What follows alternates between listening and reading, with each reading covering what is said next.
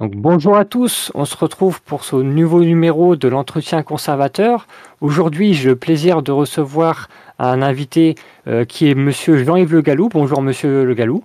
Bonjour euh, Alexis. Euh, aujourd'hui, on a une émission assez particulière que pas mal d'entre vous nous ont demandé, qui va porter sur la civilisation européenne. Donc, qui de mieux que notre invité d'aujourd'hui pour en parler, comme il va pouvoir le faire en plus vu qu'il est très bien placé, vu qu'il est euh, euh, l'initiateur de, de, qu'il est aussi le fondateur de Polémia et de beaucoup de choses dont il va pouvoir vous parler plus en détail, on va pouvoir creuser ce sujet, donc ne perdons pas plus de temps. Monsieur Le Gallou, comme dans toutes nos émissions, on pose toujours une question qui est la question d'entrée de l'émission. Et cette question, c'est assez simple. Est-ce que vous pouvez vous présenter pour quelqu'un qui ne vous connaîtrait pas de la manière la plus complète possible, d'expliquer un peu d'où vous venez, quel est votre parcours et euh, ce que vous faites en ce moment, vos projets et vos organismes?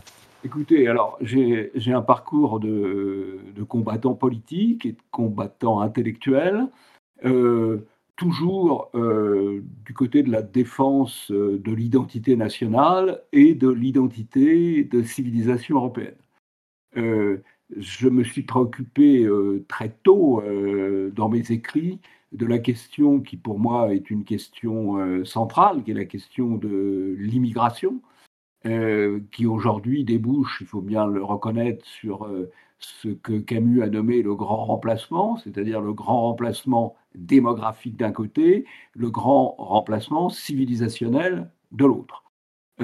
J'ai publié dans les années 85 euh, un ouvrage qui a fait date sur ces questions, qui s'appelait La préférence nationale, réponse à l'immigration, euh, qui a inspiré, euh, je n'ose pas dire malheureusement un certain nombre de politiques, parce qu'elles n'ont pas été conduites dans ce sens, mais un certain nombre de débats. Et assez vite, j'ai un petit peu évolué et j'ai perçu la question euh, au-delà de la préférence nationale proprement dite, de la préférence de civilisation, euh, dans un livre que j'ai publié en 2002 euh, et qui s'appelle Défi gaulois et qui, parmi ses propositions, définit ce que j'appelais à l'époque la, préférence de, civilisation et qui me paraît aujourd'hui le sujet central car ce que nous avons à défendre, ce qui est en cause dans les politiques qui sont suivies, à la fois dans les politiques migratoires, mais aussi euh, dans les politiques artistiques, dans les politiques éducatives, c'est la question de la civilisation. Et euh, alors bien sûr, cela peut prendre différentes formes de, combat. Hein. Il peut y avoir des aspects dans le combat politique, il y a aussi euh, d'autres aspects dans le combat euh, culturel. Euh, c'est de bataille que je livre notamment avec toute l'équipe de, l'Institut Iliade qui s'inscrit dans une logique de transmission, de transmission de notre culture, de transmission de notre civilisation, qui aujourd'hui euh, est problématique, notamment en raison, et c'est là qu'on voit que la question d'immigration n'est pas la seule, notamment en raison euh, de la dégradation complète de l'éducation nationale. Et qu'au fond, nous avons à côté du grand remplacement démographique, et ce qui permet le grand remplacement démographique, c'est le grand effacement culturel, le grand effacement civilisationnel. D'accord, donc effectivement, c'est un cheminement euh, qui est assez logique. Au final, vous êtes parti euh, de la problématique nationale pour vous rendre compte que c'était une problématique plus large, et peu à peu, vous êtes rendu compte qu'il y a un vrai devoir de transmission qui doit être fait. Donc, euh, c'est un, parcours très honorable, très impressionnant. Est-ce que vous pouvez nous parler un peu de Polémia? Parce que je sais que certaines personnes s'intéressent beaucoup à Polémia. Est-ce que vous pouvez nous toucher deux mots là-dessus? Voilà, alors si vous voulez, dans, mon parcours, effectivement, il y a, des, parcours politiques, hein, puisque j'ai été une vingtaine d'années euh, dans, le, combat politique, euh, essentiellement au Front National, puis au Mouvement National Républicain, à la suite de la scission de, de 99. Mais j'ai eu aussi euh, tout un parcours plus, métapolitique, plus idéologique, avec le Grèce au tout début, le Club de l'horloge, et ensuite Polémia. Polémia a été créé en 2002 comme, au fond, un, réservoir d'idées, un laboratoire d'idées, un diffuseur d'idées, au départ, euh, essentiellement sur Internet, puisque nous avions fait le choix en 2002, euh, c'était assez novateur, évidemment aujourd'hui ça le paraît beaucoup moins, euh, d'être exclusivement sur Internet. Nous nous sommes assez vite aperçus que tout en restant très actifs sur Internet, puisque l'essentiel du travail de Polémia est sur le site polémia.com, et euh, secondairement sur le site des, des Bobardors, mais c'est un petit peu une dérivation. Mais nous avons aussi euh, senti la nécessité euh, de tenir des réunions qu'on peut dire mammifères. Nous avons organisé la cérémonie des Bobardors, puis les journées de la réinformation et désormais les journées de la, de la dissidence. Nous, notre objectif est d'être un petit peu en, en avant-garde. Voilà. Euh, c'est-à-dire de faire passer des thèmes, d'élaborer des thèmes, de créer des mots qui ensuite euh, sont appelés euh, à se répandre et à structurer le, débat politique. Je vais prendre deux exemples. Nous avons beaucoup travaillé sur le thème de la réinformation dans les années 2000, thème qui s'est un peu imposé dans l'opinion, et nous avons aussi travaillé dès les années 2000 à la création, à aider à la naissance euh, de médias alternatifs euh, tels qu'il peut y en avoir aujourd'hui euh, sur Internet, notamment avec Boulevard Voltaire, par exemple, ou TV Liberté, dans un genre un peu différent, sachant que de surcroît, les médias alternatifs ou des chaînes YouTube aujourd'hui, les médias alternatifs ont aussi influencé euh, des médias euh, un peu plus euh, mainstream qui se sont mis à développer, à occuper des créneaux comparables. Je pourrais citer Valeurs Actuelles, ou Blog de Valeurs Actuelles par exemple, ou, ou CNews, dont un certain nombre d'intervenants ont fait leurs premières armes euh, sur les pas tous, hein, bien sûr, euh, c'est pas le cas de, Zemmour ou de Pro par exemple, mais dont certains intervenants ont fait leurs premières armes sur les médias alternatifs. Voilà, ça c'est un, thème qu'on a pu euh, qu'on a pu effectivement créer. on a aussi beaucoup livré de batailles contre encore une fois, la désinformation et les bobards, médiatiques, avec bien sûr la cérémonie des, des bobards d'or, mais on a aussi travaillé euh, pas mal de thèmes en, géopolitique et euh, beaucoup, euh, nous avons beaucoup avancé aussi sur les questions d'immigration, notamment pas seulement pour poser les problèmes, mais pour dire comment les résoudre. Et nous avons été, je pense, assez souvent des précurseurs pour dire qu'on ne pourrait pas régler le problème de l'immigration sans changer la Constitution, sans mettre en cause euh, la dictature des juges, euh, la dictature du Conseil constitutionnel, du Conseil d'État, de la Cour des cassations, euh, de la Cour européenne des droits de l'homme. Donc nous avons posé des problèmes, des questions qui commencent à être aujourd'hui dans le, dans, le débat, dans le débat public. Hein évidemment euh, avec euh, des gens euh, comme, comme Zemmour qui sont tout à fait en pointe sur ce sujet-là, mais même des gens beaucoup plus modérés comme Barnier posent aussi ce type de questions, ce qui ne veut pas dire qu'ils auraient la volonté de les régler, mais nous, nous avons fait avancer les choses. De même, nous avons été les premiers à employer le terme dictature Macron, puisque nous avons organisé il y a maintenant deux ans et demi euh, une journée de la dissidence autour de ce thème, autour des atteintes euh, qui étaient portées notamment euh, à la liberté d'expression, autour du développement d'une propagande de plus en plus massive. Et évidemment, nous avions fait ce, cette journée hein, sur la dictature Macron avant l'arrivée de la dictature sanitaire, qui évidemment euh, va euh, beaucoup plus loin que ce que nous avions euh, anticipé, approfondi en quelque sorte ce que nous avions anticipé. notre travail, au fond, c'est de donner des arguments, mais aussi de créer et de diffuser des concepts. Notre idée étant que les idées se développent de manière virale.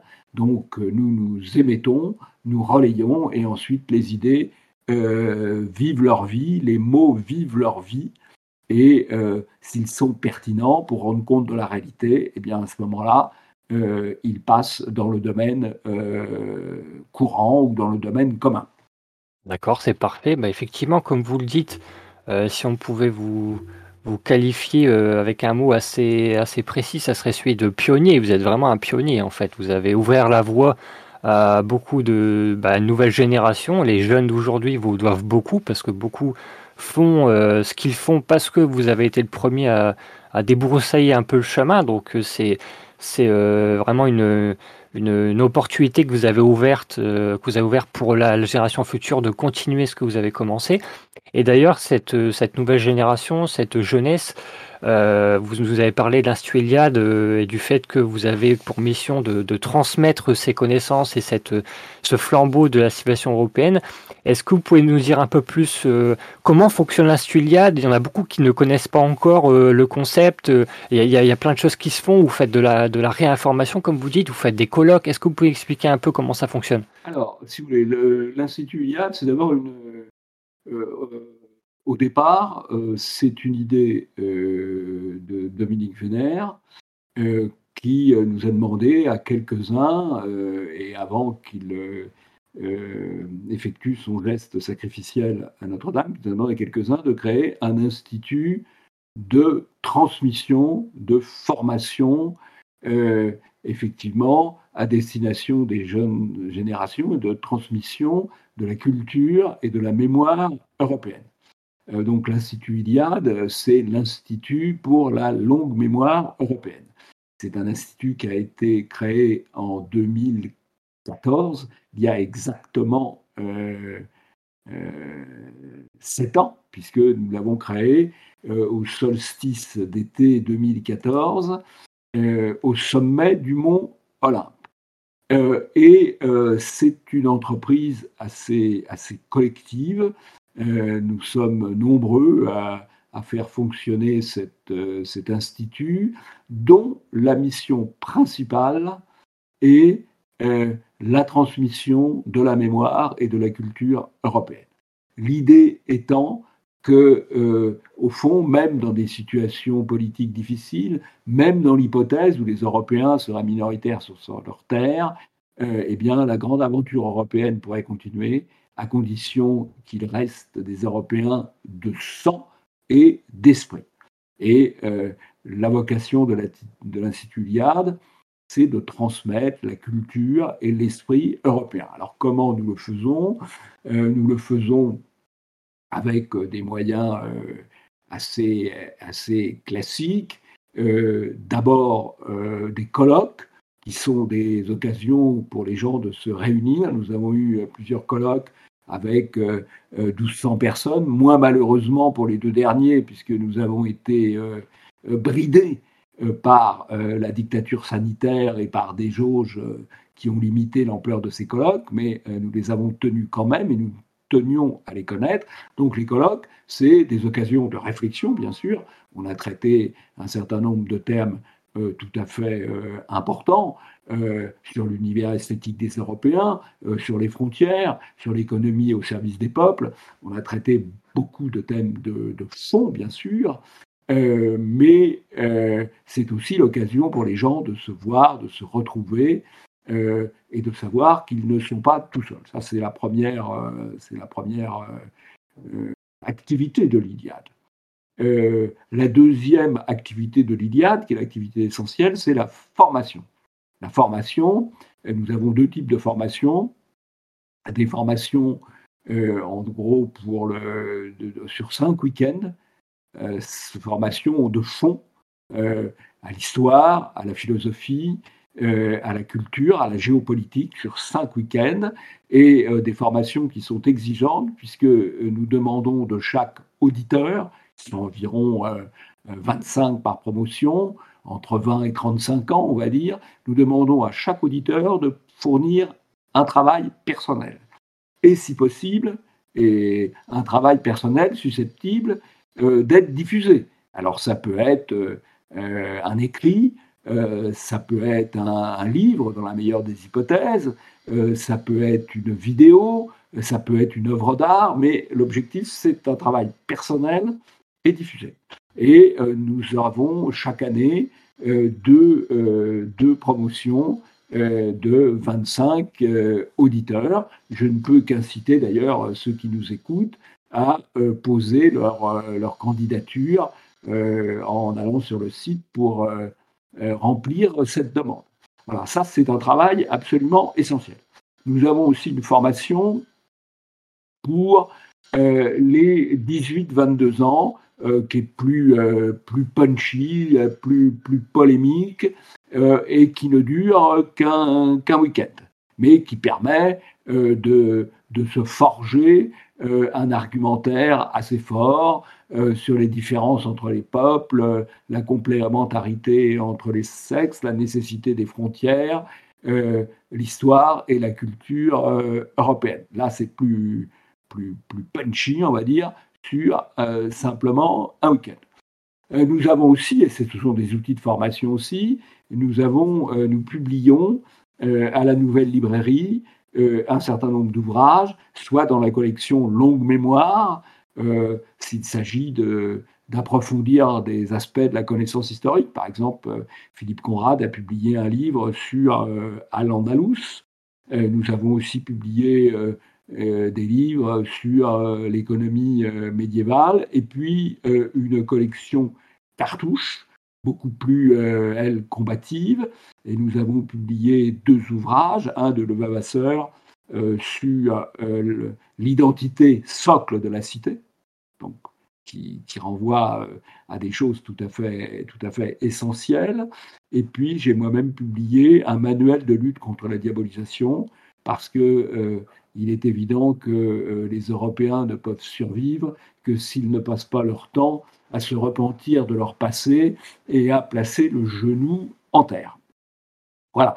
Et enfin, euh, nous avons euh, une présence évidemment sur Internet et euh, des, vidéos sur YouTube, dont certaines ont connu un certain succès puisque euh, une, des vidéos que nous avons euh, fait, euh, qui s'appelait Ni Bruxelles ni Lampedusa, c'est à l'époque où les hordes de migrants débarquaient sur l'île italienne de Lampedusa, ni Bruxelles ni Lampedusa, être européen, une vidéo qui a été vue 6 millions de fois en français et qui a été vue aussi 100 à 200 000 fois dans un certain nombre de langues européennes euh, les, vidéos euh, en autre langue que le français qui ont, été le plus vues étant la vidéo en hongrois et la vidéo en allemand, mais il y a aussi eu des vidéos euh, en flamand,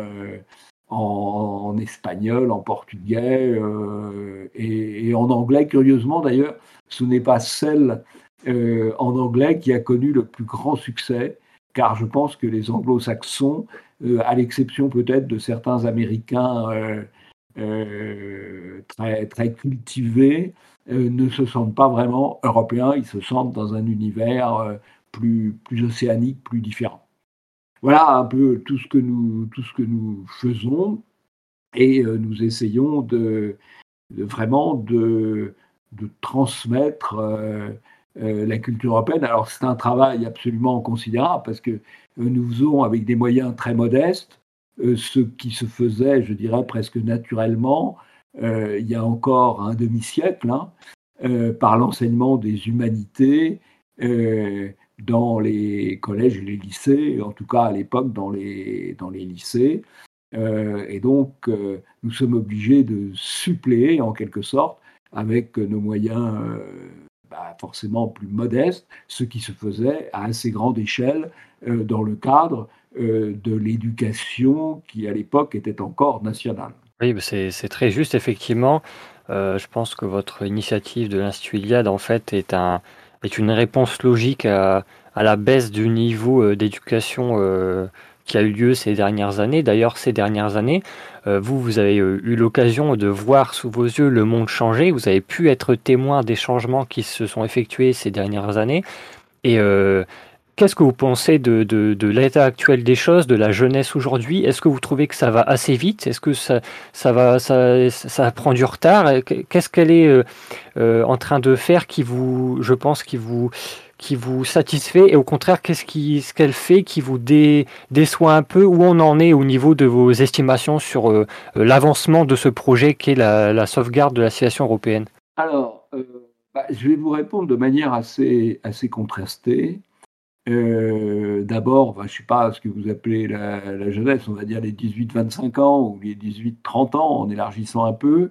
Euh, je crois d'abord qu'on lui a assez largement euh, volé son passé, puisque l'éducation nationale a été totalement défaillante dans, l'enseignement de l'histoire, de l'histoire du passé français ou du passé européen, est totalement défaillante euh, dans euh, l'enseignement, au fond, des, règles fondamentales euh, d'écriture et, de, connaissance de ce qu'on appelait encore une fois les humanités. Donc elle est, assez largement, elle est assez largement infirme entre celles à qui ça a totalement échappé et même les éléments euh, de pointe euh, qui peuvent se trouver euh, ou rentrer dans les grandes écoles sont, ont une culture appauvrie par rapport à ceux qui les ont précédés il y a 20 ans ou il y a 30 ans sans même aller, sans même aller plus loin. Donc je crois qu'elle a été volée, volée de son histoire, volée de son passé, à charge pour elle ensuite bah, de, de, de se former en quelque sorte euh, à part, notamment par des, par des lectures ou par, euh, ou par des vidéos ou par des audios. Il euh, faut, être assez large d'esprit dans ce domaine quant aux moyens utilisés. Mais d'abord, elle a été, elle a été volée et elle a été, elle a été lésée, lésée, lésée. y compris d'ailleurs quand il s'agit de d'écrire euh, en, bon français, ou on va dire en français, euh, en français correct. Donc elle a d'abord été lésée. Ensuite, euh, ce qui me frappe, c'est qu'il y a une partie de la jeunesse, alors difficile de savoir quel est le, pourcentage exact, qui est consciente de ce qui se passe et qui est consciente que les Européens risquent de devenir minoritaires dans leur propre pays. Et c'est évidemment un sujet de préoccupation majeur euh, quand on voit par exemple ce qui se passe euh, en Afrique du Sud, la perspective pour les Européens de devenir minoritaires, qui plus est sur leur propre terre, n'est pas très enthousiasmante. Et donc il y a une évolution. Alors je crois qu'il y a une évolution euh, parmi les jeunes qui sont directement au contact de la situation dans les banlieues, mais il y a aussi une évolution, je dirais, plus générale. je prendrai un exemple.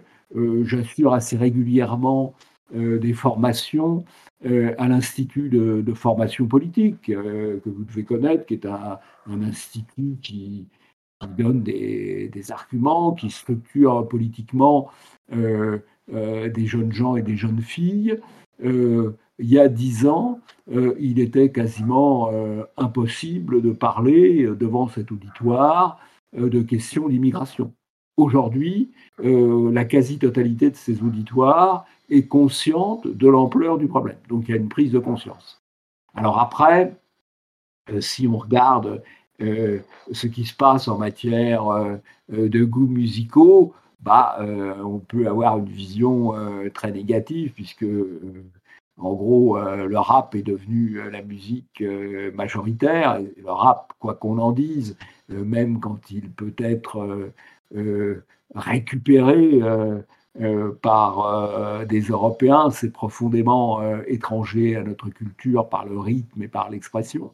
Le rap, c'est 50% de la musique écoutée dans les générations qui arrivent, mais ça veut dire aussi que 50% écoutent d'autres choses. Et il y a beaucoup, beaucoup d'initiatives, notamment on voit euh, euh, sur les réseaux sociaux, sur YouTube, il y a beaucoup euh, d'initiatives positives de gens qui essayent de développer des expressions enracinées, des expressions qui renvoient un passé plus, plus ancien, avec beaucoup de difficultés, parce qu'ils ne bénéficient pas euh, des mêmes publicités euh, que ceux qui veulent déconstruire ou détruire. Je citais le rap, il ne s'est pas imposé par hasard, il a été imposé notamment par les chaînes de, services publics radiophoniques, par le MOVE, par euh, les, radios, euh, les radios publiques qui ont euh, promu ce type d'expression musicale assez étrangère, on va dire, à la culture et à l'esthétique européenne. Mais ça ne touche pas tout le monde non plus. Donc, vous voyez, j'ai une vision un peu, un peu contrastée. Et puis, c'est difficile de se faire complètement un point de vue parce que malgré tout, moi, j'ai un biais de, j'ai un biais de rencontre. je rencontre, je vois plutôt des gens euh, qui se posent euh, les questions auxquelles j'attache de l'importance. Euh, et donc, je n'ai pas forcément une vision complètement, complètement globale des choses. Je vois aussi quand même que dans les universités, il y a des mouvements étudiants de droite qu'il n'y avait pas il y a 10 ou 15 ans et qui sont un peu décomplexés, qui, qui vivent pas dans la peur, euh, dans la peur de leur ombre, et qui occupent le, créneau qu'ont déserté les, partis politiques, euh, que ce soit euh, LR ou le, Rassemblement national.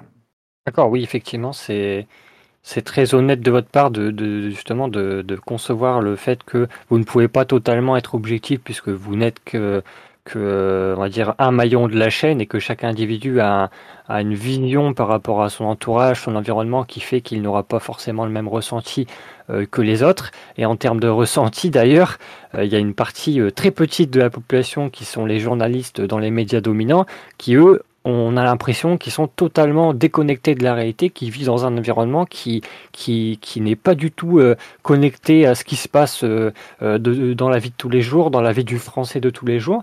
Et ces médias dominants, vous les, justement, vous les, vous les combattez et vous les, vous les démasquez grâce à, par exemple, des démarches comme les bobardeurs que vous avez mentionné. Est-ce que vous pouvez nous expliquer un peu plus cette démarche? Alors là, c'est une démarche tout à fait, tout à fait différente. Hein. Euh, de celle de, l'Institut Iliade. Dans l'Institut Iliade, c'est une démarche, vous avez compris, essentiellement positive. Euh, nous sommes là pour transmettre, nous sommes là pour affirmer, euh, pour proposer des valeurs, pour proposer une esthétique. Nous sommes là essentiellement dans le positif.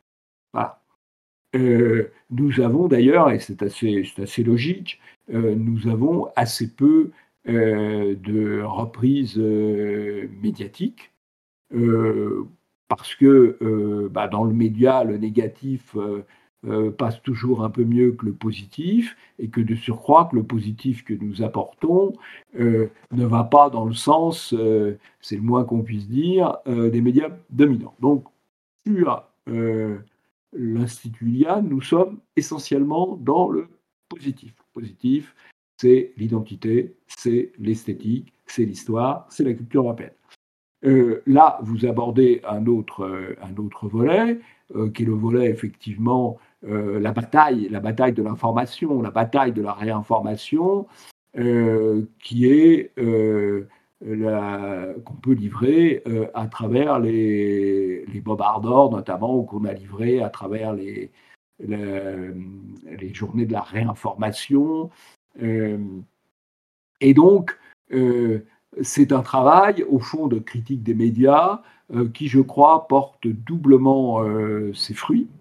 D'abord parce que la méfiance dans les médias n'a jamais été aussi importante qu'aujourd'hui. Et donc, ils continuent d'avoir une influence parce qu'ils ont une propagande absolument constante, mais ils ont une image totalement dégradés, donc ça nuit quand même à leur efficacité. Euh, les bobards euh, précisément, ont pour objet de montrer à quel point euh, les médias imposent un certain nombre de dogmes contraires à la réalité. Voilà. et c'est de manière collective cette année, la cérémonie des bobards a récompensé à chaque fois l'ensemble des médias car l'ensemble des médias avait euh, présenté une vision fausse de la réalité. on a récompensé le bobard du racisme systémique qui a été développé dans absolument tous les médias américains, français, européens, expliquant que la police américaine pratiquait un racisme systémique, alors que la situation est tout à fait différente. Euh, la police américaine euh, n'est pas plus euh, hostile aux Afro-Américains qu'aux Euro-Américains. Simplement, elle, davantage, elle a davantage de prise à partie avec des Afro-Américains, tout simplement parce qu'il y a une surdélinquance systémique des Afro-Américains. Les Afro-Américains représentent 13% de la population et sont auteurs de 48% des meurtres. Donc on comprend qu'ils aient davantage, euh, euh, on comprend qu'ils aient davantage euh, de, de, problèmes avec la police. Donc, oui, ce qui, ce qui n'était pas le cas dans les années 60 d'ailleurs. La communauté noire américaine dans les années 50, 60, 70 n'était pas du tout criminalisée comme elle l'est aujourd'hui. Absolument. donc, si vous voulez, ça c'est des faits. Voilà. Mais en fait, les médias, dans cette affaire, ils jouent sur l'émotion, c'est-à-dire ils prennent un cas particulier, euh, qui peut être tout à fait regrettable, bien sûr, et, ils en font une généralité. Hein. Euh, pour vous donner un, exemple, on a beaucoup parlé euh, l'an dernier de la mort de George Floyd, ce qui est tout à fait une mort regrettable, bien sûr, sauf que aux États-Unis, qui est un pays bon, où il y a une criminalité assez forte, il faut bien le reconnaître, il y a 1000 personnes par an tués par la police, 1000 personnes par an. Et on a parlé d'un cas. 1000 personnes par an, ça veut dire trois cas par jour. Et euh, d'ailleurs, euh, il y a plus euh, dans ces 1000 personnes tuées par la police, souvent d'ailleurs de manière justifiée, où la police se défend face à des hommes armés, ou justifiée en tout cas dans le contexte juridique américain, il y a euh, près de 50% de blancs et 30% de, noirs. Et encore pour une fois, si 30% de noirs, ça représente plus que 13% de la population, c'est moins que 48% des meurtres. Voilà, je vous donne cet exemple. On a aussi euh, délivré le Bobard Lancet, euh, qui a été repris par l'ensemble des médias, qui était une étude, Lancet, qui est une grande revue scientifique, qui expliquait que l'hydrochloroquine était inutile et dangereuse, euh, et qui a fait la une de tous les journaux, la une de tous les journaux télévisés, euh, sauf que l'étude était totalement bidonnée, totalement bidonnée, et d'ailleurs que le Lancet l'a retiré au bout de quelques jours, mais ça a fait son effet, puisqu'aujourd'hui encore, ce médicament est interdit, et il a été interdit par M. Véran, sur la base d'une étude euh, dont on sait aujourd'hui qu'elle est totalement, euh, qu'elle était totalement bidonnée avec des chiffres euh, fabriqués, des statistiques fabriquées pour arriver à la démonstration, ce qui est une supercherie scientifique absolument extraordinaire. De même, on a, on a, on a délivré un, remis un bas, cette fois de bronze, à la presse qui avait accusé euh, Trump euh, de complotisme au motif qu'il expliquait qu'il avait eu contre lui un ensemble de forces financières, euh, médiatiques, des GAFA, que ces forces avaient modifié, obtenu la modification des règles de vote et que la modification des règles de vote avait permis le développement d'un certain nombre d'irrégularités et de fraudes. Voilà, on a dit c'est complotiste. Et sauf que deux mois plus tard, on a dit ça, on a dit ça en décembre, hein, au moment des élections américaines. Euh, et deux mois plus tard, trois mois plus tard, euh, le Time, qui est le grand magazine américain, euh, le Time a publié un article d'une vingtaine de pages qu'il a appelé la campagne secrète pour sauver la démocratie aux États-Unis, sous-entendu pour faire élire Biden, et qui explique toute la démarche qui a été menée par les GAFA par les grands financiers, euh, par euh, les activistes, pour aboutir au résultat électoral auquel il, voulait, il voulait aboutir. Et le Time dit le résultat de l'élection a été acquis par l'action des minorités d'extrême gauche et des titans de l'industrie. Voilà, c'est le Time qui dit ça. Mais si moi je le dis ou si Trump le dit, on va dire que c'est complotiste. Ben non, c'est pas complotiste, c'est la réalité politique telle qu'elle s'est déroulée lors des élections américaines. Voilà. Alors, ce qui est important de voir aujourd'hui, c'est que non seulement il y a une méfiance croissante sur les médias mainstream, mais il y a tout de même le développement de médias alternatifs. Alors, les médias alternatifs, euh, c'est, on a dit, euh, ça peut être les médias sur YouTube, ça peut être TV Liberté, ça peut être Voir Voltaire, il y en a beaucoup d'autres. Euh, mais il y a aussi maintenant des médias qui viennent, on peut dire, du mainstream et qui développent des idées alternatives ou en tout cas qui permettent la pluralité des opinions. J'en citerai citerai plusieurs. Je peux citer CNews. CNews, quand c'était politiquement correct, c'était moins de 100 000 vues. Euh, maintenant que c'est euh, ouvert à la diversité des opinions, c'est plus d'un million de vues, ce qui reste peu par rapport à TF1 ou à France 2, par exemple, mais qui est un progrès.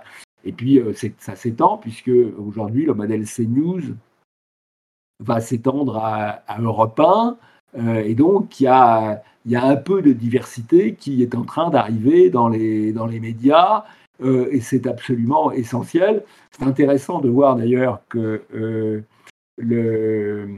l'IFP, l'Institut de formation politique, a créé un institut libre de journalisme. Euh, quand ils l'ont créé il y a trois ans, on leur a dit mais vos étudiants ne trouveront pas de débouchés. Et aujourd'hui, il, il, manque de suffisamment de bons étudiants pour les débouchés qui sont possibles. Ça, vous voyez, ça c'est un élément euh, très, très positif, même si c'est à très petite échelle par rapport à l'immense armée euh, politiquement correcte euh, des journaux subventionnés, des médias publics et même de beaucoup de médias privés, bien sûr.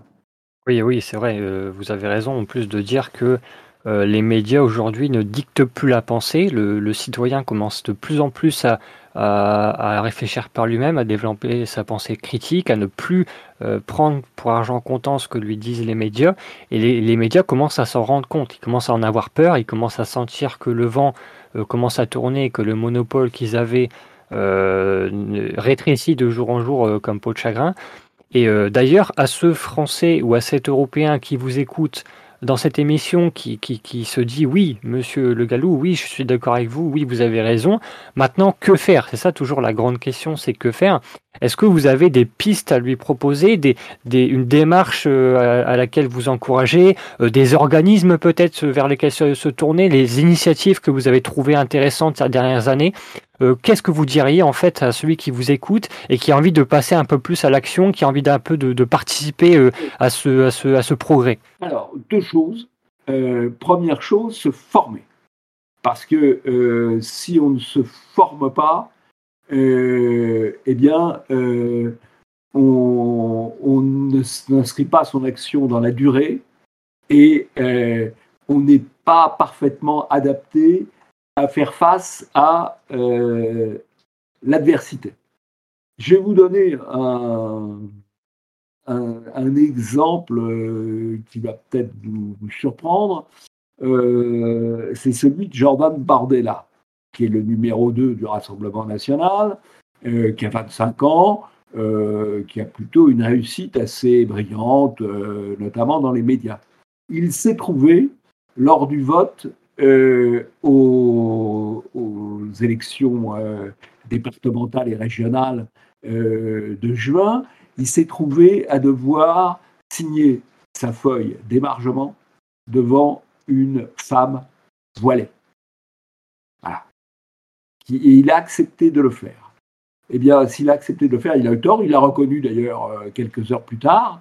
il a accepté de le faire parce qu'il avait un manque de formation, de formation euh, fondamentale, qui fait qu'il n'a pas, euh, su réagir comme il fallait. C'était pas facile d'ailleurs, parce qu'il fallait refuser de signer euh, devant cette femme qui n'avait pas à être voilée comme assesseur d'un bureau de vote, sans se mettre en colère, ce qui aurait été utilisé contre lui. Donc ce n'était pas simple. Mais c'est précisément pour faire face à des situations difficiles qu'il faut se former. Il faut se former pour faire face à des situations difficiles et pour inscrire son action dans la durée.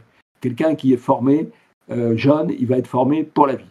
Quelqu'un qui n'est pas formé, eh ben, la, vie le, euh, la vie le dispersera. Voilà, ça c'est la première chose. Euh, la deuxième chose, c'est qu'une fois qu'on est formé, ou en même temps qu'on se forme, on choisit la forme d'action qui vous convient. Il peut y avoir des tas de formes d'action possibles. Il peut y avoir des formes d'action en essayant de, convaincre autour de soi par euh, des, des, publications sur les réseaux sociaux sous les différentes formes euh, possibles. Hein. Il y en a nombreuses, il y en a de nombreuses, compris Discord. Euh, ça peut être des actions plus politiques ou des actions associatives.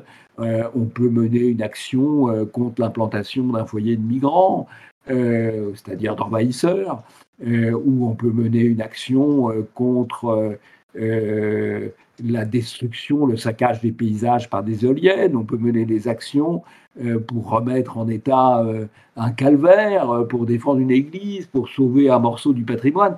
Des actions, il peut y en avoir beaucoup de sortes, beaucoup de sortes. Et puis y avoir des actions politiques, des actions associatives, des actions culturelles, des actions médiatiques. voilà, je prends l'exemple chez les jeunes femmes. Euh, il y a tout un groupe de jeunes femmes qui a développé un, féminisme identitaire avec Némésis. Voilà. Bah, ça, c'est très bien. Euh, ça n'interdit pas de mener d'autres types d'actions euh, par ailleurs. Et bon.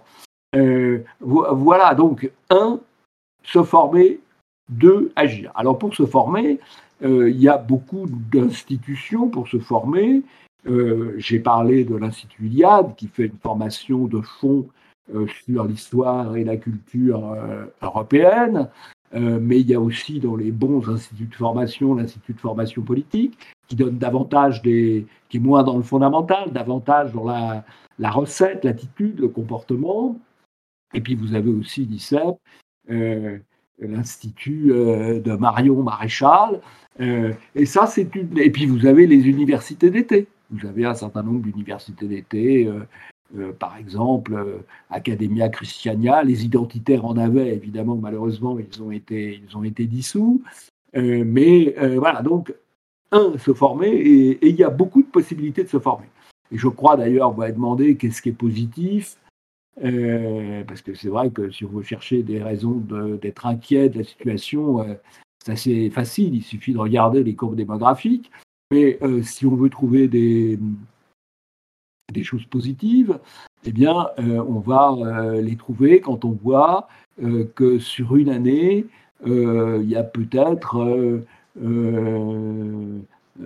500, 800, 1000 jeunes, peut-être, oui, qui se forment, soit à l'Iliade, soit à l'ICEP, soit à l'IFP, soit dans les diverses universités d'été.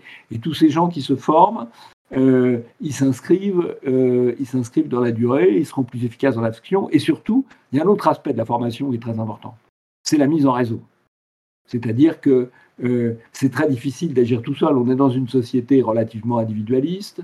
les réseaux sociaux développent finalement ces possibilités d'agir de manière individuelle. Bon, c'est pas mal, mais on est vraiment efficace que quand on est en réseau et qu'on se connaît. Euh, je dois dire, de ce point de vue-là, euh, la dictature sanitaire a été un handicap parce qu'elle a pratiquement bloqué euh, les échanges directs, les échanges moi, que j'appelle mammifères, entre les gens pendant près d'un an, voire plus d'un an.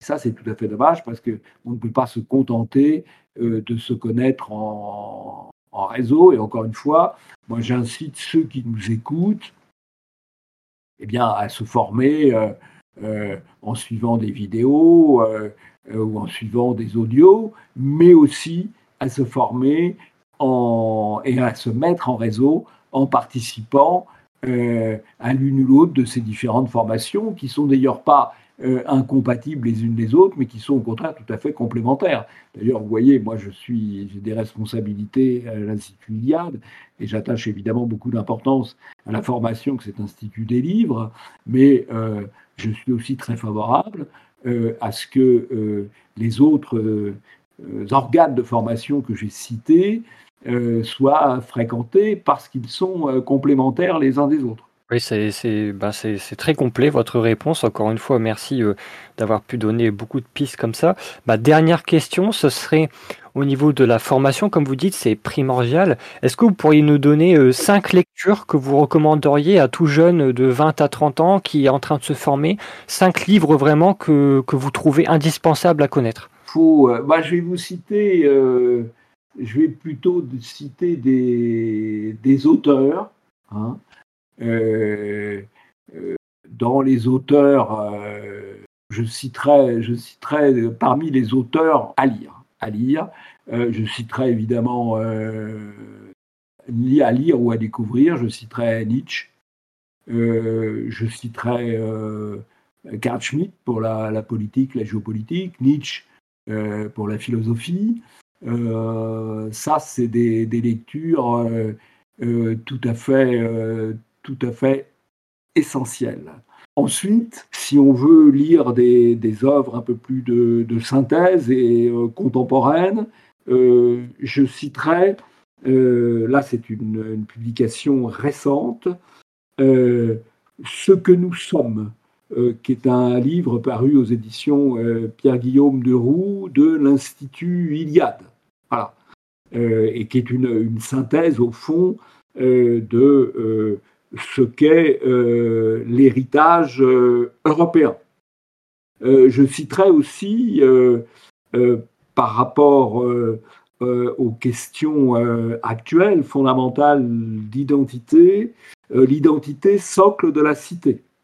Toujours en collection cartouche de l'Institut Iliade. Et je citerai aussi peut-être le manuel de lutte contre la diabolisation que j'ai publié et qui permet d'avoir euh, la bonne attitude de combat euh, sans jamais se soumettre à l'intimidation de l'ennemi, ce qui paraît facile à dire et qui dans la réalité est très difficile à, à pratiquer. Voilà. Mais je pense qu'il aurait mieux fallu citer cinq livres plus, euh, plus, plus fondamentaux et, euh, et, cinq livres plus, plus contemporains. Mais après, euh, que chacun fasse un peu son, son miel. Vous avez donné des bonnes pistes, effectivement. un dernier mot peut-être que vous auriez aimé transmettre à notre, à notre audience qui nous écoute, un, mot de, de, la fin? Eh bien, écoutez, le, le mot de la fin, c'est que tant qu'il y aura des Européens de sang euh, et des Européens d'esprit, de culture, de mémoire, la grande aventure européenne repartira. Nous sommes aujourd'hui dans une situation de déclin, de décadence, mais il y en a eu au cours de l'histoire européenne. Il y a toujours eu des renaissances européennes euh, au long de l'histoire. Euh, eh bien, euh, je crois qu'il faut travailler à la prochaine renaissance européenne. Oh, c'est des, mots de, sagesse, effectivement. Être un Européen euh, de sang et d'esprit, je pense qu'on peut finir sur ces mots. En tout cas, euh, Monsieur Le Gallou, je tiens à vous remercier fortement pour euh, avoir accepté notre invitation et avoir pu développer vos idées. On a, on a pris grand plaisir à vous écouter. Et puis euh, j'espère que l'audience qui nous écoute iront voir les liens dans la description qui renverront vers euh, l'Institut Iliade, vers Polémia et vers euh, toutes les démarches et les projets que vous avez su lancer en tant que pionnier, comme on a pu l'écouter durant toute l'émission. encore une fois, merci à vous, Monsieur Legaou, non seulement pour cette intervention, mais pour tout ce que vous faites pour le combat européen depuis, depuis toujours. Donc un grand merci à vous. la jeunesse vous remercie, ma génération vous remercie.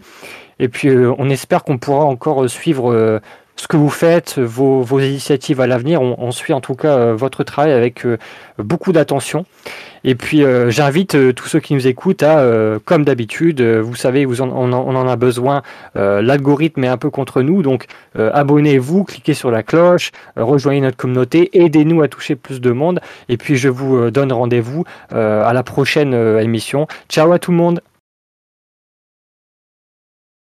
Vous souhaitez acquérir une solide culture générale? Rapidement et efficacement Alors rendez-vous sur Deux Conservatives Enthousiastes, la nouvelle plateforme des conservateurs où vous pourrez apprendre sur huit catégories comprenant la littérature, la philosophie, l'histoire, la politique, l'élégance, la musique, le cinéma et le patrimoine.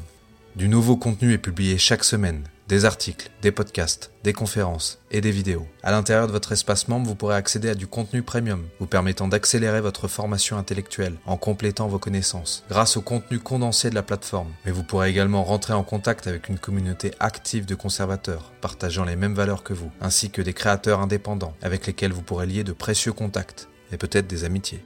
Oui, TCE, c'est mieux que Netflix, Tinder et Instagram réunis. Alors pour bénéficier de tous ces avantages et nous filer un coup de main dans la reconquête, vous pouvez vous abonner à partir de 5 euros par mois et vous désabonner à tout moment et sans aucune condition. Alors ne perdez plus de temps, rejoignez-nous.